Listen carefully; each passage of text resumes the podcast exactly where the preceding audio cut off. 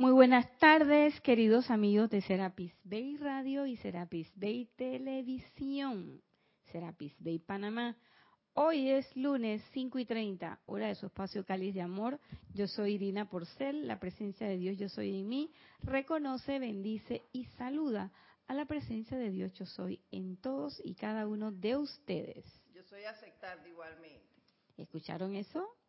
Esa es la bella Edith dueña y señora de la cabina, el chat y la cámara. Y como estas clases son interactivas, eso quiere decir que usted puede mandar un comentario o pregunta relacionado con el tema de la clase por Skype. La palabra es Serapis Bay Radio. Y con mucho gusto, Edith lo pasa al aire. Si está escuchando esta clase otro día y a otra hora, que no es ni lunes a las 5 y 30,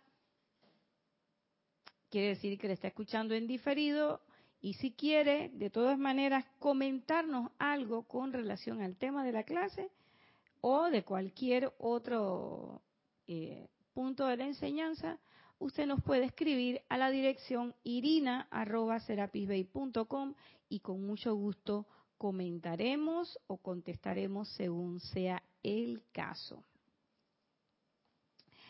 La semana pasada dimos una clase que tenía que ver con el cuerpo emocional. Y hoy seguimos trabajando ese, eh,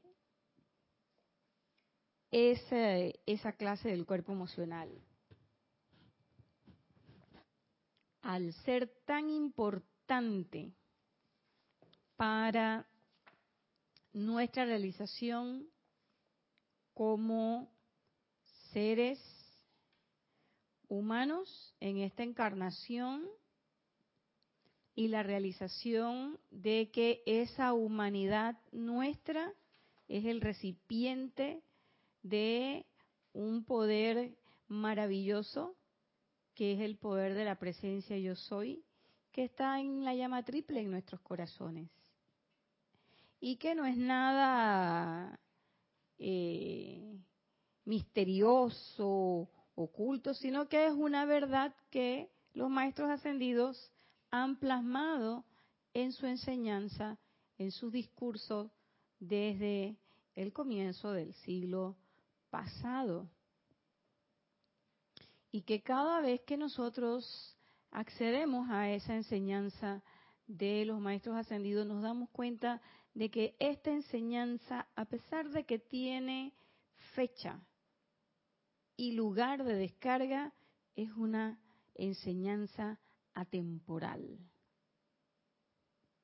Es una enseñanza que es para ser realizada por todos si deseamos realmente liberarnos de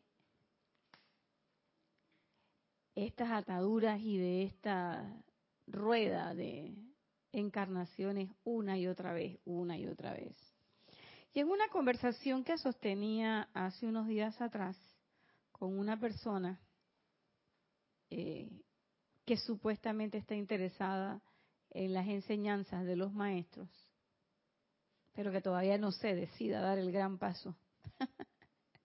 Esa persona me decía, pero total, si el velo de la misericordia me cubre y no me acuerdo. ¿Qué importa?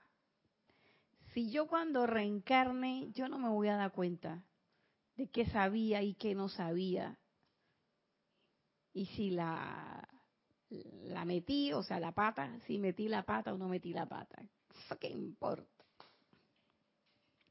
Y yo le decía, el asunto no es la encarnación que viene, ni la encarnación que ya se fue. El asunto es la encarnación que tenemos en este momento.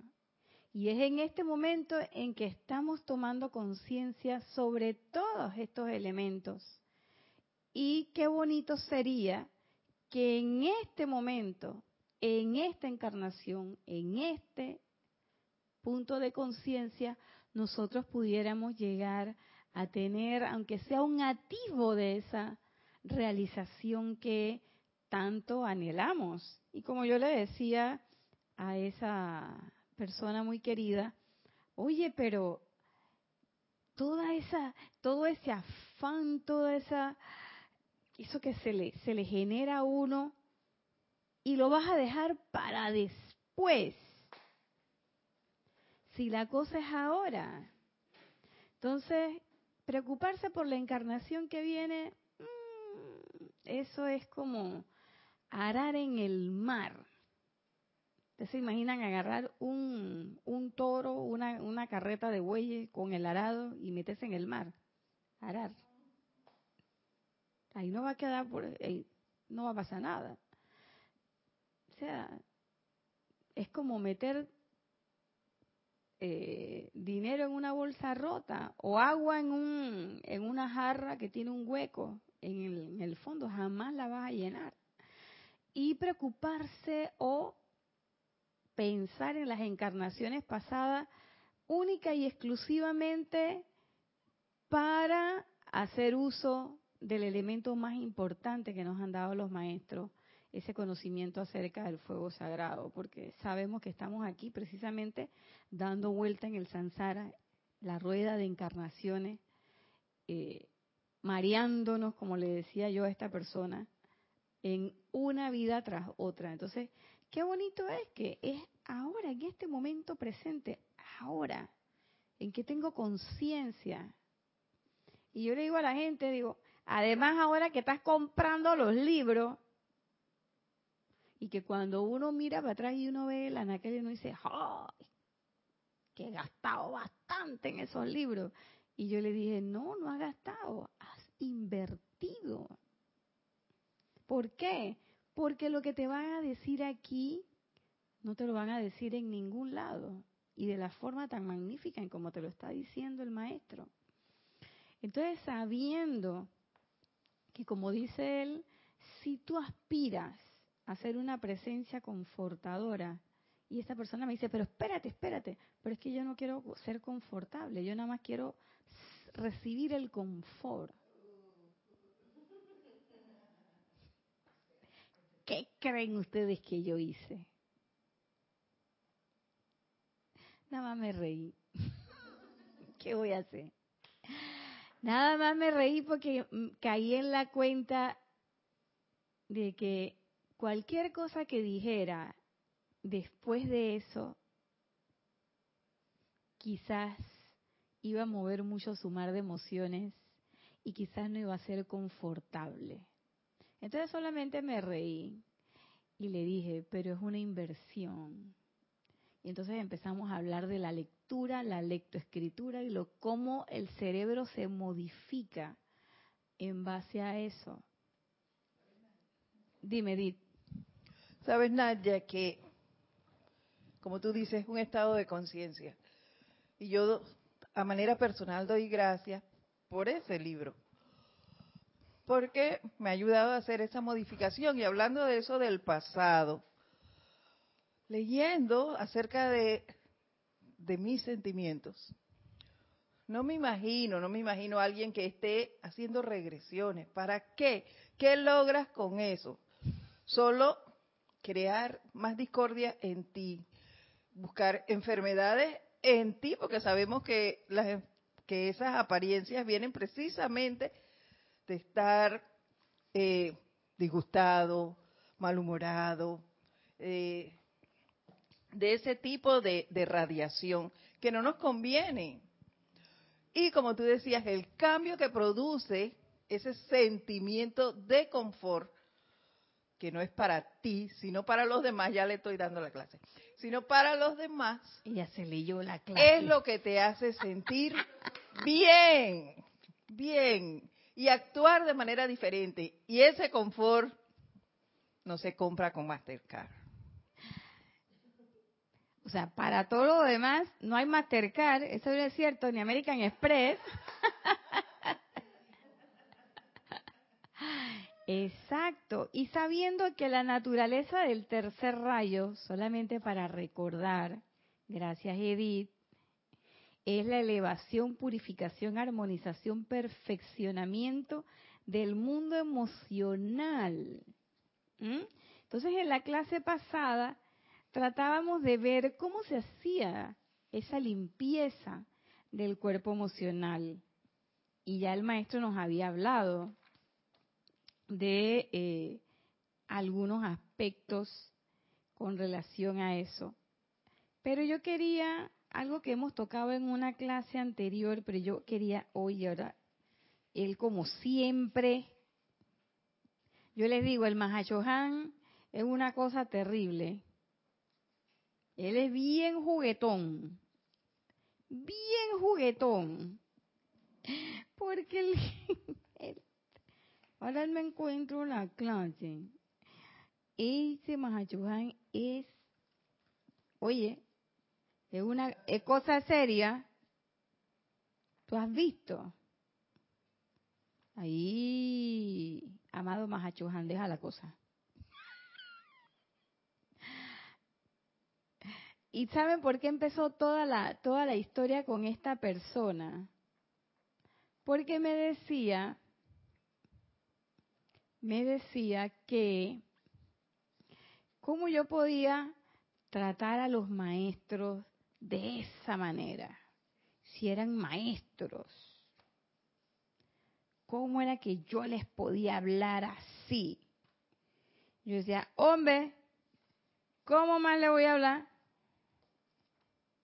Si tengo que hablarle. ¿Ve? Y no aparece lo de los sentimientos duros, ¿tú viste? Ay, Dios mío, bendito Jesucristo. Pero bueno, está bien, Mahachohan, ya bien, ya bien, está bien.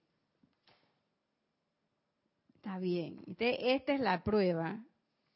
No te preocupes, no te preocupes que voy a ser, voy a ser obediente. Vamos a empezar por donde tú quieres. bueno, lo cierto es que ya habíamos hablado anteriormente de cómo en el cuerpo emocional, por ejemplo,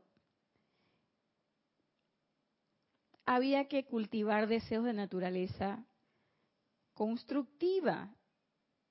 Y hablábamos también de cómo esa naturaleza constructiva es lo que hacía que ese cuerpo emocional se elevara y al final lográramos el evento de hacer lo que dice el tercer rayo, elevar, purificar, armonizar y perfeccionar el cuerpo emocional. Entonces, yo pensaba, oye, pero, y eso lo dijimos en la clase pasada, oye, pero esto se puede hacer, tiene que haber un método para hacerlo. Y el maestro nos habla hoy de entrenar el cuerpo emocional. Entrenar el cuerpo emocional, así se llama la clase. Y dice, el cuerpo emocional de un individuo también puede ser entrenado para rechazar emociones de violencia, ira, resentimiento, rebelión y cultivar sentimientos de tolerancia, amor, comprensión y compasión. Este acápite, este párrafo está en el diario al puente de la libertad Serapis Bey y es un discurso del amado Serapis Bey. Entonces, en vez de decir el Han, yo le dije, amado Serapis Bey, entonces dime cómo es la cosa. Bájame la java. Y el amado Serapis Bey me bajó la java. Y en este libro, El Espíritu Espartano, en la página 40, él pone el dedo en el punto. Esto está en un capítulo que se llama Esencia Pura de Ascensión, pero está la parte que vamos a leer está en la página 40. Y él dice, está su cuerpo emocional empantanado con depresiones, con esos sentimientos negativos que surgen de la aceptación de la limitación de la edad y la enfermedad. ¿Y por qué les leo esto? Porque acá habla de violencia, ira, resentimientos y rebelión. Y entonces yo llegué a pensar por un momento, oye, entonces yo sí, yo estoy ready, yo estoy lista, maestro. ¿Por qué? Porque yo no soy violenta, no tengo odio, no tengo ira, no tengo rebelión, yo soy estoy más que rendida. Un poquitito, algunos resentimientos por ahí. Pero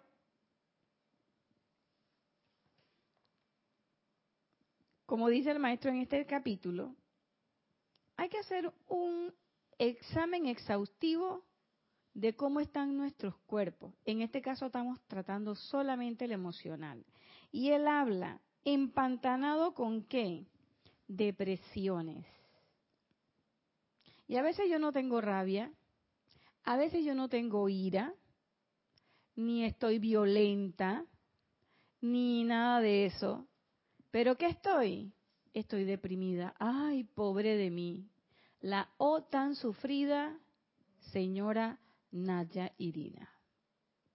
Entonces, la depresión, los sentimientos depresivos, los sentimientos de insuficiencia, la tristeza, que no quiere decir que usted no puede estar triste en un momento determinado, oye, pero eso no quiere decir que se va a prolongar. La depresión es mucho más profunda que una tristeza por un evento X. A ver, Edith. Este banderito ah. desde La Plata, Argentina. Dice, muy, buen, muy buenas tardes y mil bendiciones para todos. Bendiciones, querido Este, un fuerte abrazo y un besote. Hola Irina, feliz cumpleaños. Va un abrazo gigante de Matías Sosa y mío. Gracias, un abrazo también para Matías. Y para la pequeña. Sí. Tan linda. Sí. Irina, entiendo que para decidir transitar este sendero y convertirse en presencia confortadora, es menester sentir el confort que proviene del contacto consciente con la presencia o con la conciencia del maestro ascendido mediante sus palabras. Cuando esto ocurre, es poco probable que se dé marcha atrás o se espere a otra encarnación. Así es, este, más claro ni el agua de la tinaja, lo has dicho exactamente como es. Y muchas veces nosotros que queremos y decimos que queremos el contacto con el maestro, de repente nos empezamos a empantanar. Y más de uno, más de uno, de repente caemos en algunas sensaciones y sentimientos y que nosotros pensamos que como no es odio, violencia ni nada de eso, estamos bien. Y el maestro lo primero que pone, empantanado con depresiones. Y acá nos dice el mismo Serapis Bey que podemos tener la capacidad de rechazar esas emociones de violencia, ira, resentimiento y rebelión. Y yo me hago eco de lo que él dice aquí, también esos aspectos de depresión. La depresión es como una, es como una arena, arena movediza que te va tragando y te va tragando y te va tragando lentamente y no te das cuenta. Y entonces uno hace muchas cosas externas para curarse la famosa depresión. Cuando la cosa es tan sencilla, hacer el llamado a esa gloriosa llama triple que tenemos adentro y hacer que esa llama triple que somos nosotros seamos esa llama triple, hacer que esa llama triple haga su trabajo, dejarla hacer su trabajo y dedicarnos nosotros a hacer lo que realmente somos, meros recipientes del poder de la divinidad en cada uno de nosotros.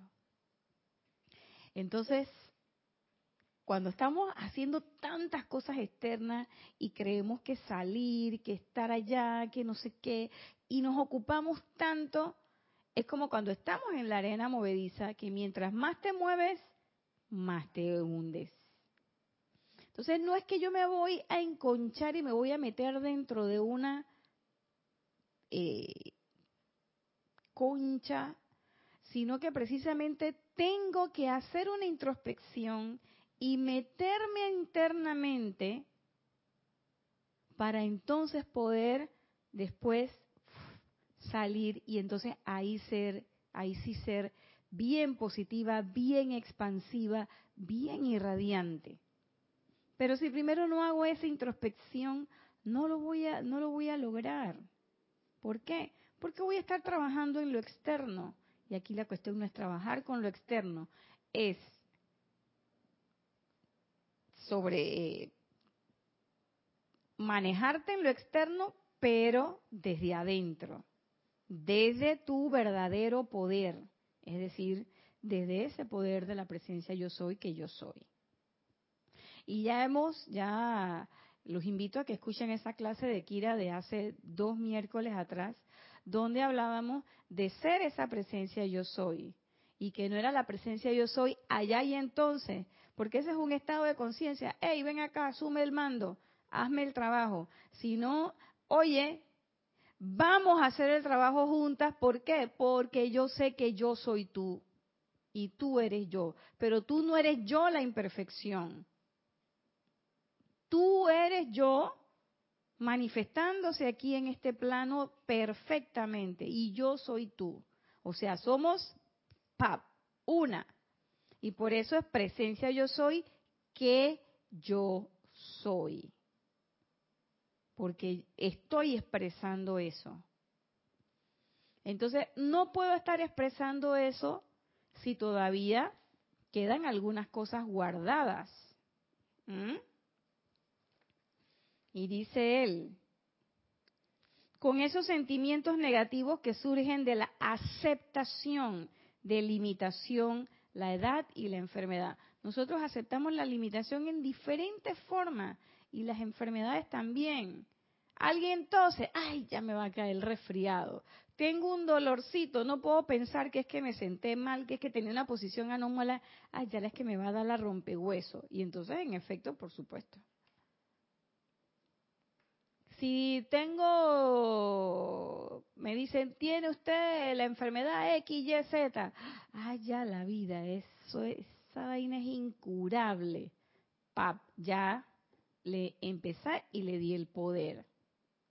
¿Mm?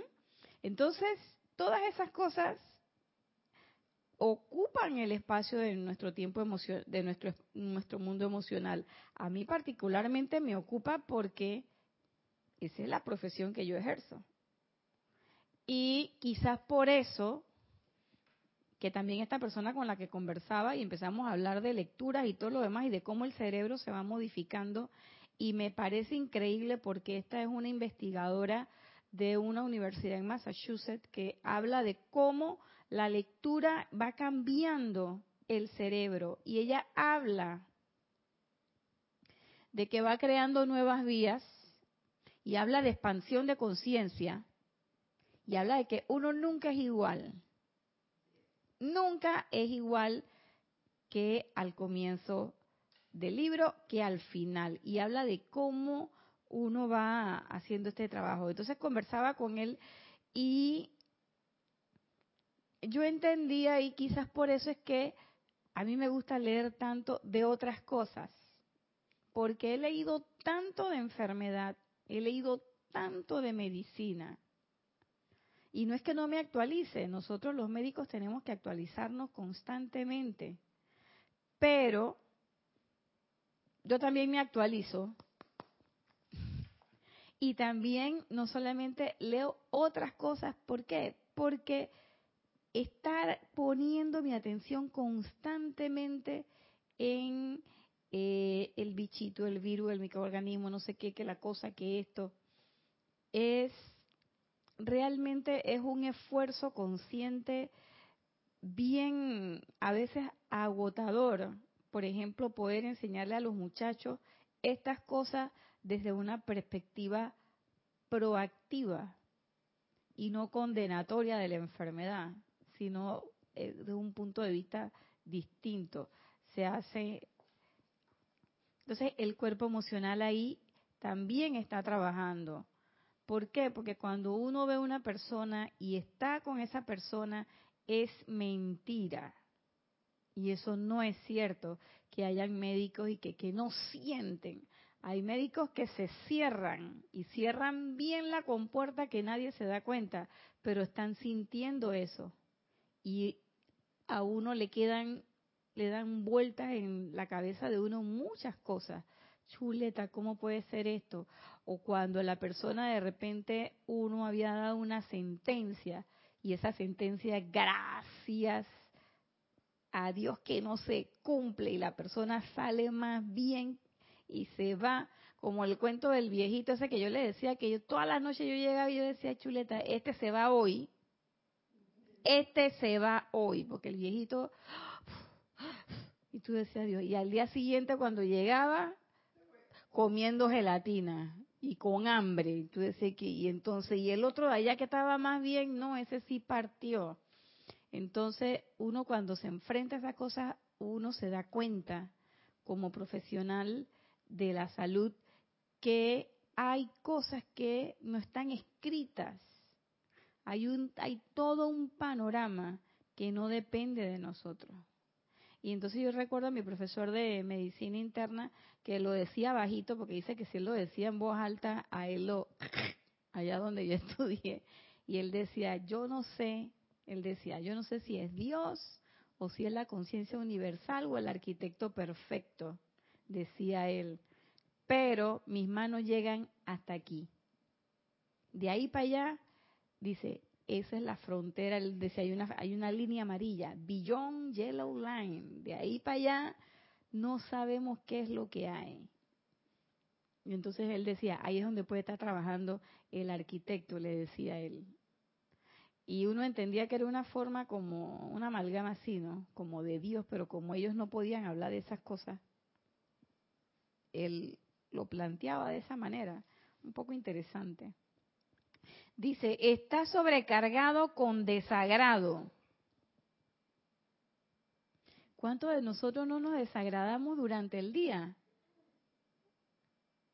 Yo me acuerdo cuando yo manejaba, ay, esa era una tiradera de fuego violeta muy grande. Y no es que ahora no lo tire, pero en aquel momento, y no es para los demás, era conmigo porque es que me daba rabia que el metrobús se me atravesara, me daba rabia porque el taxi, me daba rabia que el de atrás me pitaba, me daba rabia que la gente se tira cuando la luz está, está verde y el verde es para los carros, no para ellos. Entonces yo, cuando yo llegaba, yo llegaba como cargado de desagrado. Oye, pero esta gente no puede coger la acera, ¿por qué se tiene que tirar para la calle? Eso es desagrado. Y eso yo lo estaba lanzando a la vida. Ahora que no tengo carro y ando en, transporte público colectivo o selectivo, a veces el desagrado es que tú pides el taxi y ¡pap! te llega el tipo en el taxi y van llegando mujeres más y tú dices, ¿y esta qué parte de selectivo no, no se entendió? Entonces aquí en Panamá los taxis hacen eso. Hombre, él aprovecha, va subiendo, alguien le paró, ah, yo voy a recoger esta pasajera y él viene y mete otra. Entonces, yo dije, wow, desagrado. Llegó a la casa, la perra se me olvidó cambiar el periódico, se orinó en el medio de la sala. Desagrado. Entonces, ¿qué es lo que yo me pongo a pensar? Digo, pues si tú no quieres que se orine en el medio, ponle el periódico limpio a la perra, porque tú sabes que la perra, ella en periódico sucio, ella no va a ser. Ella es una lady. Entonces la Molly, ella allá no va. Si ella va y huele, aunque esté seco el periódico, pero si eso huele a, a su orine, ella, aunque sea de ella, ella no lo usa, porque ella quiere que sea limpio. O sea, pero no es que ella quiere. La verdad se dice es que yo la acostumbré a eso. Entonces, ahora que ella está vieja y yo estoy vieja, no nos ponemos a poner el cuento de que, ay, no, cambiando, ella me va a decir a mí, yo lo siento, pero tú me educaste así. ¿Y por qué? Porque desde que estaba pequeñita la enseñamos a eso. Entonces, claro, ¿para qué yo me voy a... ¿Qué objetivo tiene que yo me desagrade por eso? Si yo fui la que yo soy la que tengo que recoger, tengo que recoger los papeles y ponerle su periódico. ¿Que tengo que estar atenta? Sí. Entonces, si no quiero estar atenta, yo oigo la vocecita que me dice, ¿qué parte de para qué querías perro? No se entendió. Porque el perro no es mi hijo de 20 años, que a ese sí, de ese sí me puedo desligar. Porque ya ese está grande, ya ese es patrulla autónoma, ya yo tengo que sacar cupo en la agenda de él en la agenda de los caninos, ellos dependen de mí para comer, para bañarse, para hacer todo. Es más, hey, sácame a pasear. Ayer no, quería, no, no queríamos salir ni nada y al final tuve que ponerme el pantalón y bajar. ¿Por qué? Porque yo estaba en desespero. Digo, oye, ellos no entienden de que, ah, no, es que voy a estar, no tengo ganas. Ellos entienden de que, hey, son las 5 de la tarde, esta es mi hora de salir. Y mi perrito, que se ha puesto tan sinvergüenza que él mismo agarra su pecherita y me la lleva. Él la agarra y me la pone ahí y se me queda mirando. Como diciendo, ¿hasta cuándo esta lucha contigo? Vamos. Entonces, ¿a mí qué me toca? ¿Por qué? Porque yo los acostumbré. Entonces, el desagrado, yo caigo en la cuenta que el desagrado yo lo puedo controlar perfectamente. Porque la mitad de las cosas que me desagradan y la otra mitad también son producto de cosas que yo misma he podido evitar, cosas que yo he podido corregir y que no me ha dado la gana, entonces ahí están las consecuencias. Y los otros niveles de desagrado en, las, en las cuestiones de las personas cada vez que yo veo un que algo me desagrada de alguien, yo me río. Yo me río porque yo digo, ya, yo no sabía que yo era así. Porque que lo que yo veo en los demás lo tengo que corregir en mí. Ese, ese, ese, ese es un principio básico. Lo otro, dice, está tan sobrecargado con desagrado que si viene el gran llamado por el servicio, su alma tendría que depender de tres motores o quizás de dos. Son cuatro motores que nosotros tenemos.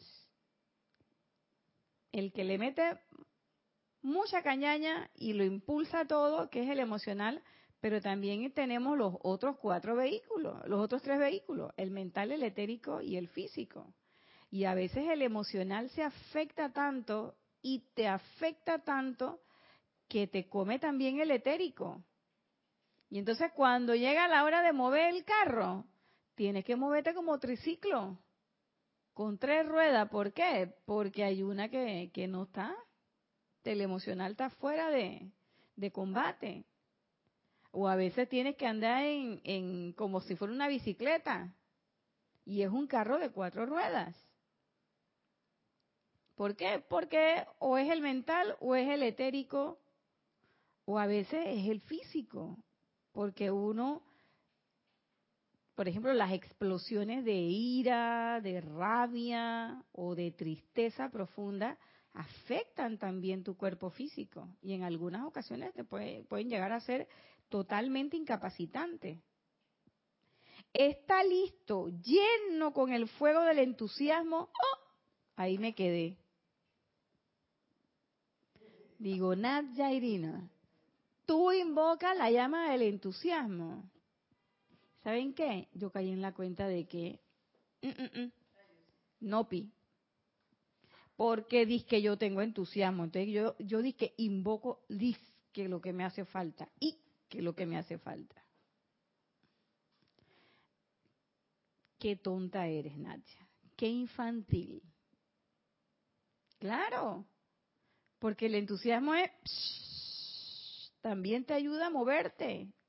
El entusiasmo además es, eh, a pesar de que es una cualidad de primer rayo, el entusiasmo también tiene algo como de rayo blanco porque es una sensación, te da una, una cuestión así, como dice el maestro Serapis Bey, bollante, flotabilidad, así, de liviandad, de que yo lo puedo hacer. Y frente a ese entusiasmo, tú sabes, eh, yo caigo en la cuenta de que si tú tienes entusiasmo, no puedes tener depresión al mismo tiempo. O es uno o es otro, pues no pueden estar las dos. Di que de preentusiasmo. No, eso no existe. No, no, venga con cuento. Sea fea pero no inventora. Eso no es así. No, no, no, no, no. Entonces, la verdad sea dicha, yo emprendo mis labores con entusiasmo. ¿Mm? ¿Y cuáles son mis labores? Mis labores hey, yo voy a meditar con entusiasmo, o hoy dije, allá la vida, me toca meditar. No tengo que meditar. Una cosa bien diferente es tengo que meditar y otra es voy a meditar. Hoy sí le voy a meter 100%. Son dos, son dos actitudes diferentes. La conciencia positiva de la fe. ¿Tengo yo conciencia positiva de la fe? Wow. Y a veces estoy en el no se puede.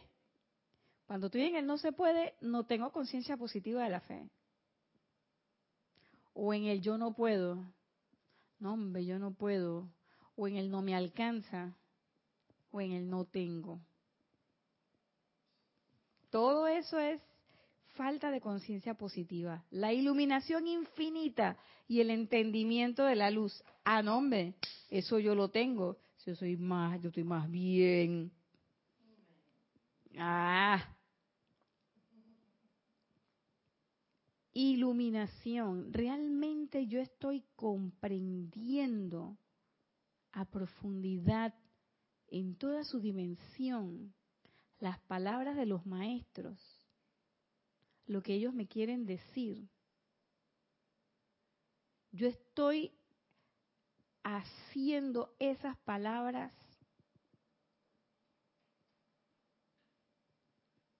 una práctica viva en cada una de mis actividades diarias. Y yo caigo en la cuenta de que si yo realmente no estoy poniendo en práctica la enseñanza, quiere decir que no tengo un entendimiento claro y una comprensión clara. Porque si tuviera un entendimiento claro y una comprensión clara, yo estaría haciendo lo que los maestros dicen que es menester hacer. Y tendría una comprensión clara de qué es lo que yo quiero. Lo que quiere decir eso es que quizás no estoy contestando la pregunta o la respuesta que estoy dando no es la real. Dime, Edith. Es Rosa Pérez, desde Baja California, que te dice feliz cumpleaños, Irina. Ay, gracias. Bendiciones. ¿Le puedes decir cuál es la llama del entusiasmo? La llama del entusiasmo es la llama del entusiasmo. Esa es la llama del entusiasmo. Es una cualidad del primer rayo. ¿Mm? Y tenemos hasta un canto. Oh llama del entusiasmo, te invoco. Llama del entusiasmo. Alivan, avivan, fuego sagrado en mí, la clave del yo soy. Claro. Entonces, este, uno puede, uno puede invocarla.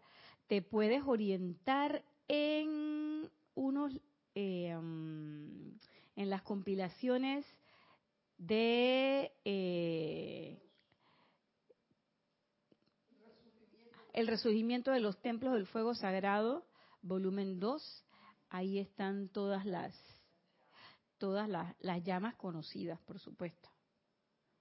Eh, puedes hacer la, la solicitud a, a, Serapis Bay Editores. ¿No están ahí? Acá en esta, ¿ve? en este de acá. ¿Sí? Mira ¿ve? Eh, Ya te lo vamos a enseñar.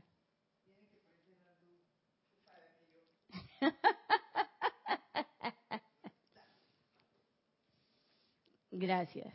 En este libro, aquí están las diferentes llamitas y llamotas, llamaditas, llamaditas. ¿Dónde están? Está en la página 118.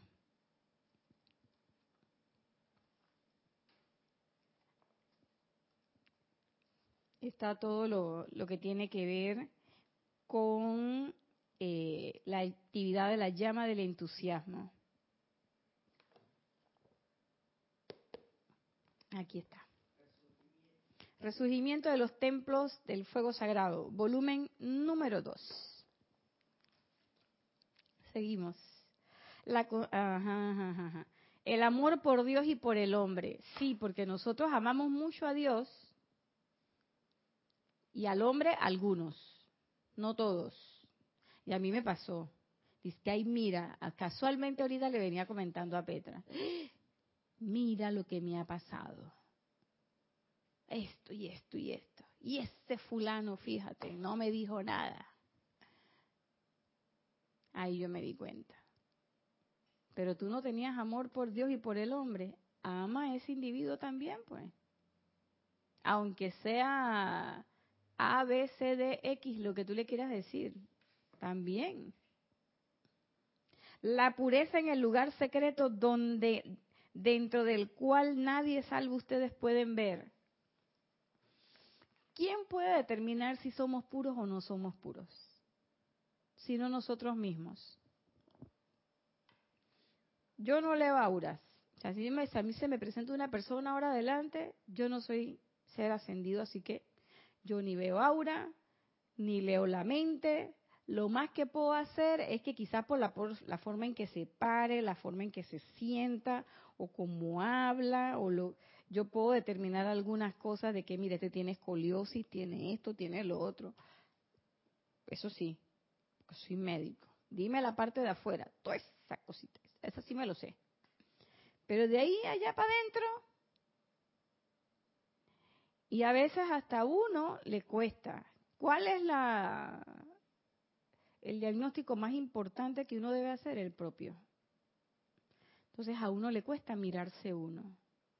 Y a veces uno caer en la cuenta, oye, no soy tan pura nada.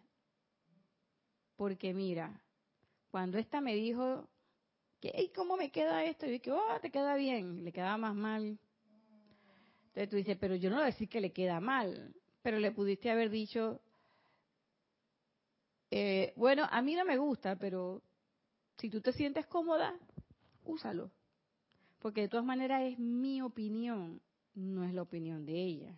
Ella es la que se va a poner el vestido, ella es la que va a salir a la calle con eso. Yo soy la que pienso que yo no me pondría eso, yo no me pondría eso.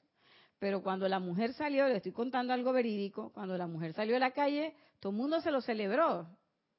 Pero a mí esa combinación no me gustaba. A mí me parece así como media caja fuerte, pero bueno. Pero a la gente le gustó. Le gustó y ella se, además se veía, después sacaron la foto y la mujer se veía fantástica, estaba hermosa. Entonces, digo, por poner un ejemplo así, pero hay veces en que yo he dicho, para algunas cosas he dicho sí, cuando en realidad he querido decir no. ¿Y por qué he dicho que sí? Ah, bueno, porque a mí me ha pasado muchas veces. Porque todo el mundo lo hace, porque qué van a pensar si yo digo que no, que no sé qué, que no quiero ser rompegrupo o para no herir o lo que sea. Entonces, ah, ahí hay ahí hay un hay un problema. O como también a muchos nos pasa esa los que no somos todavía completamente veganos y entonces te pasan todas las las chuletitas. Aquí en Panamá hay una cosa que se llaman chicharrones, que son más buenos. Y entonces te pasan los chicharrones recién cocinaditos por enfrente y tú te que entonces estás ahí lujuriando ese chicharrón como si fuera el mayor stripper o la mujer más buena del mundo. Te estás babiando por el chicharrón, por la chuleta, por el filete. Cómete tu filete y tu chuleta y deja la cosa. Oye, que ay no. Ay, yo ya yo no tomo nada, yo solamente agua, por favor. Y cuando la gente se está tomando su cervecita bien fría, que tú oyes el descorche, tú dices, chuleta, esa cerveza se ve más buena. Ay, ya la vida, estaría, estaría tomando mi cervecita más bien. Señor, nadie dijo que esto tenía que ser de un día para otro. Usted se va entrenando en la medida que usted quiera, pero tu pureza se empaña en el momento en que tú estás presentando una cara que realmente tú no eres. Mm. Que realmente tú no eres. Y entonces, después, estás tú con el remordimiento y echándote que llama Violeta tú misma porque estabas lujuriando los chicharrones. Comete tu chicharrón y ya. Y después, el otro día, otro día harás todo el ejercicio. Pero cómete, tómate tu cervecita, cómete tu chicharrón si tienes ganas. O lo contrario, usted no come carne, usted no toma, pero resulta ser que, por ejemplo, ¿qué te puedo decir? La soya no te gusta. Ah, y vas a esa casa donde te tenían soya guisada. Chuleta, y a ti eso no te gusta. O sea, tú le metes a todo lo vegano, pero no te gusta la soya, pues. O no te gusta esa preparación particular. O no digamos la soya, no te gusta el tofu. A mí me arrebata el tofu. Pero yo tengo una amiga que ella, es, ella sí es vegana. Ella no le gusta el tofu. No lo come. Ella come soya, todas esas cosas. Y que es súper orgánica la mujer, pero ella eh, no come tofu. Pero ella te lo dice, no, no, yo no como. Pero imagínate tú que tú no lo comas y entonces, pero como tú eres vegetariana, supuestamente, entonces te vas a comer el tofu, entonces te vas a comer ese tofu ahí con... cuando eso entra por tu organismo, vas a hacer mala digestión con eso. Eso no te va a caer bien. Mm. Está lleno con dedicación y consagración de sus energías secretas de la gran edad y era de Saint Germain. ¿Estamos seguros que estamos consagrando nuestras energías? Están llenos con el sentimiento y deseo de ministrar a sus compañeros de viaje y con la fuerte convicción de que los poderes de invocación, magnetización y radiación son suyos para ejercerlos. Compañeros de viaje sentimientos y deseos de ministrar. Ah, no. Pero yo le ministro a Edith, a Akira, a Erika, a Lorna. Ah, no, no, no, no, no, no, no, espérate.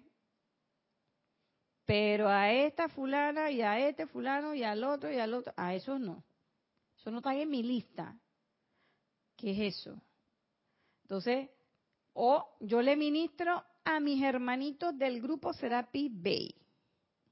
Pero cuando yo estoy en mi trabajo, ah, no, mi trabajo es otra cosa. Ya yo no tengo nada que ministrar, porque esa gente no está en la enseñanza. Ellos no saben de la enseñanza. Y ellos son carnívoros, y ellos son chupateros, y ellos son eh, parranderos. Así que allá ellos que van a la perdición. ¿Qué es eso? deseo de ministrar a tus compañeros de viaje. Tus compañeros de viaje no son el grupo Serapis Bay. Tus compañeros de viaje es la humanidad completa. Tus compañeros de viaje son los seres elementales con los que convivimos todo el tiempo. No nada más mi mascota. Tus compañeros de viaje son las ondinas, el agua, los gnomos de la tierra, tus compañeros de viaje, son todos estos elementos. Y ya va a llover, ah, ya, ya viene esa lluvia que me tiene cansa. Oye, gracias seres elementales, hermosas ondinas, gracias. Ahí viene el sol que calienta, ese sol sí me da rabia. Oye, son los dioses soles, la expresión física de los dioses soles. Él y Vesta. ¡Eh, qué pasó! Esos también son tus compañeros de. Este es un paquete completito. No es nada más tus compañeritos de aquí. Son todos. A ver. Roberto Fernández desde Panamá dice, saludos y Dios los bendice. Felicidades, Irina. Felicidades, Roberto, a ti también. Dios te bendice. Muchas veces, por el qué dirán, no somos puros y no expresamos la pureza de nuestra mente y corazón por aparentar que somos puros, para que vean que sí estamos en el sendero de luz. Así es. Y entonces es una máscara, es una apariencia, es como un vestido de esos disfraces que se ponen aquí la gente en ciertas ferias, en ciertas fiestas que no son autóctonas de nosotros, pero que la gente viene y se disfraza y hace fiestas y no sé qué. Este o como los niños cuando es que el día del maestro y entonces los niños de las escuelas, yo me acuerdo, a mí me tocó una vez ser, ser la maestra y yo llegué y todo y agarré el metro de la maestra, porque la maestra nos pegaba con un metro. Y yo agarré el metro de la maestra. O sea, los niños, o cuando son los días de las profesiones, cuando los niños están en kinder, yo me acuerdo que a mi hijo le tocó ir de médico porque la mamá era médico, pues entonces que se puso su estetoscopio, su bata y su cosa. Pero era un niño, es un niño jugando a eso. Entonces, cosa diferente es cuando ya tú eres una persona y que tú dices, yo soy lo que yo soy. Y entonces, si yo sé que yo soy lo que yo soy, entonces yo no lo tengo que hacer obligado. Nadie me tiene que obligar a hacer nada. No tengo que aparentar nada. Es más, puedo ser exactamente transparente porque no tengo nada que ocultar. Como decía Jorge siempre, que aquí en la casa de Serapis Bay todo se sabía y todo, todo salía. Y en efecto así es.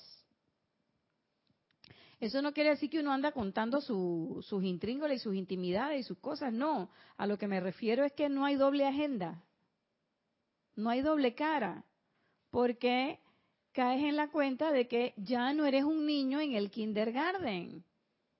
Ya no tienes que ponerte la ropa de otro para imitar el papel de otro, sino que esta ropa que tienes, estos cuatro vehículos son tuyos y eres tú. Tú eres esa presencia yo soy y esa manifestación se puede hacer de forma natural, no es artificial.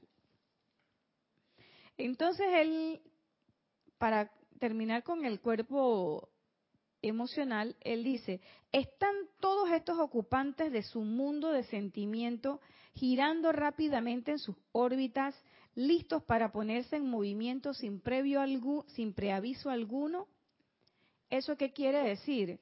Si estamos listos, si somos hombres del minuto, sin preaviso alguno, que era lo que él decía aquí en acto seguido, él decía, que se pueden entrenar para rechazar todas estas cosas que hemos, que hemos expuesto. Se pueden rechazar para qué? Para cultivar sentimientos de tolerancia, amor, comprensión y compasión.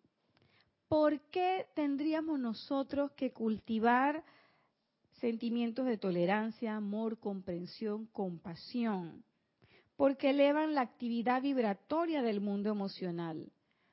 Elevan la actividad vibratoria del mundo emocional y magnetizan sentimientos de vibraciones similares irradiados por los maestros, los devas, los ángeles y los seres libres en Dios. Si nosotros queremos que más luz llegue a nuestra vida. Si nosotros queremos ser un faro de luz, nosotros tenemos que ir iluminando nuestra casa. Tenemos que ir elevando la vibración de las cosas que vamos sintiendo. ¿Cómo nosotros podemos elevar la tasa vibratoria del cuerpo emocional? Un punto importante, bien importante, es la música. A través de la música. La música eleva la tasa vibratoria de los cuerpos, de los pensamientos, del etérico, del físico, pero sobre todo de las emociones. Y ustedes me dirán, por supuesto, ¿qué música?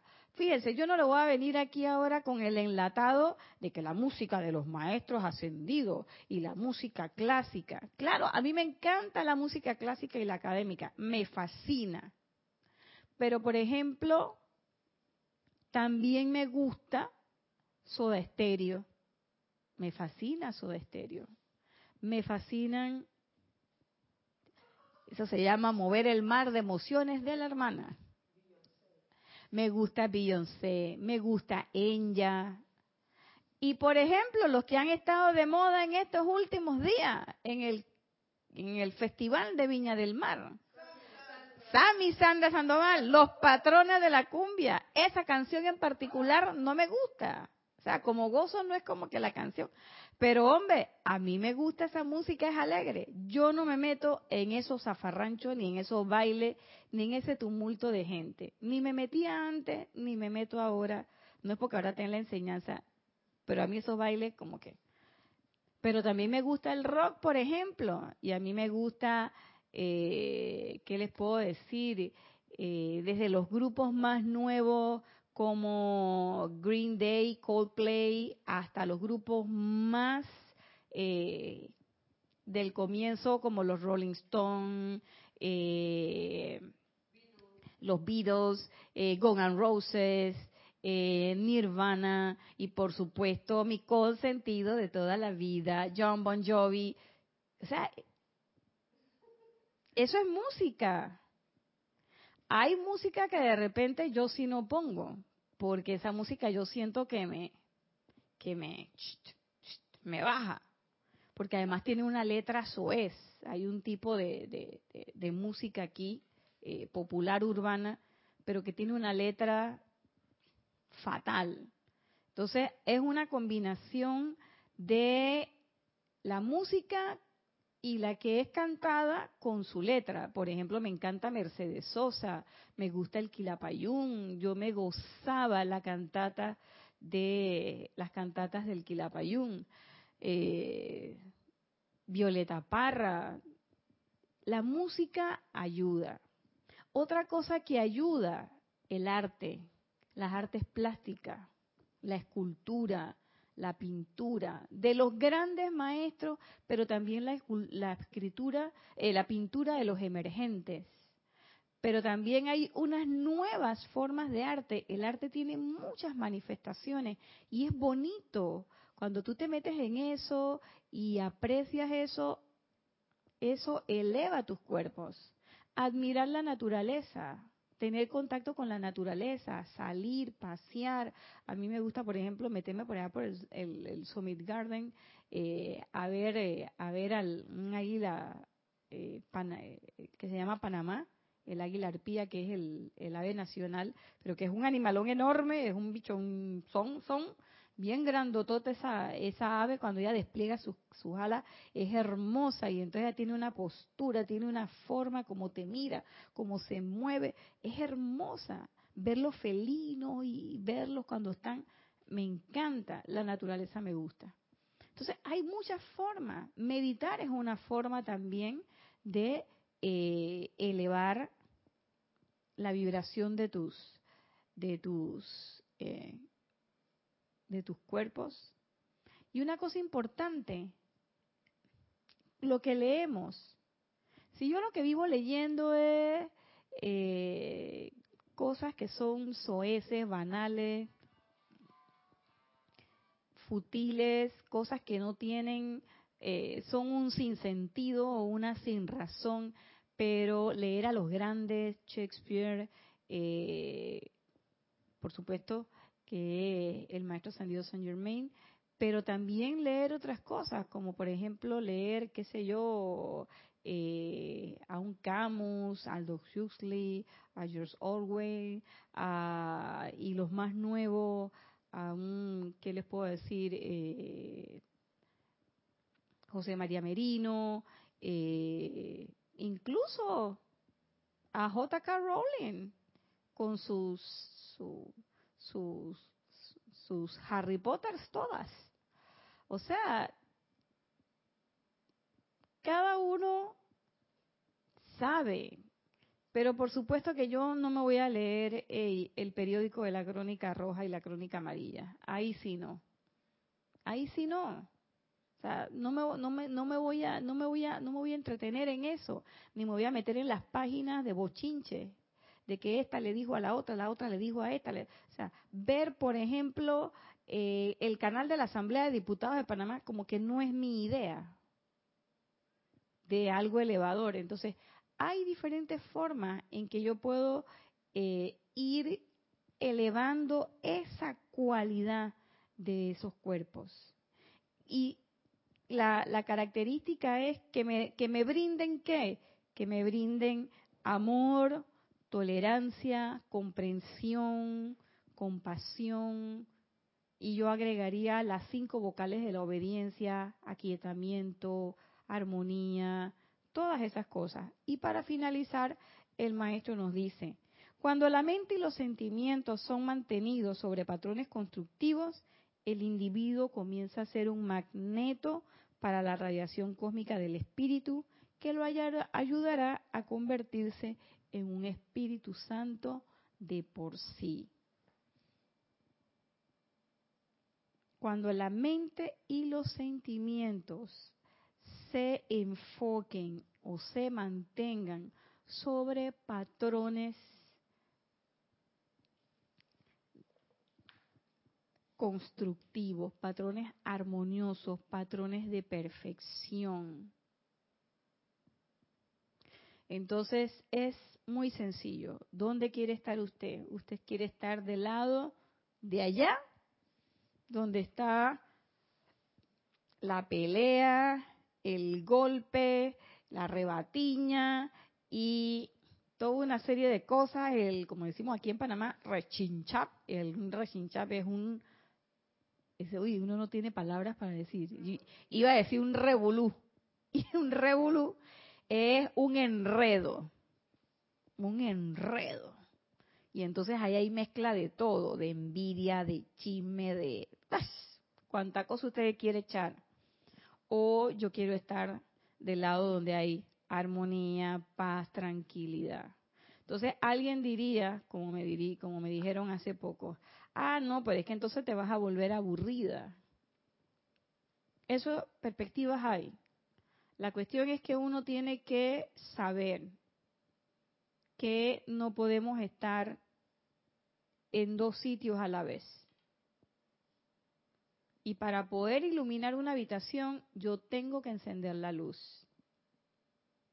Tengo que encender la luz.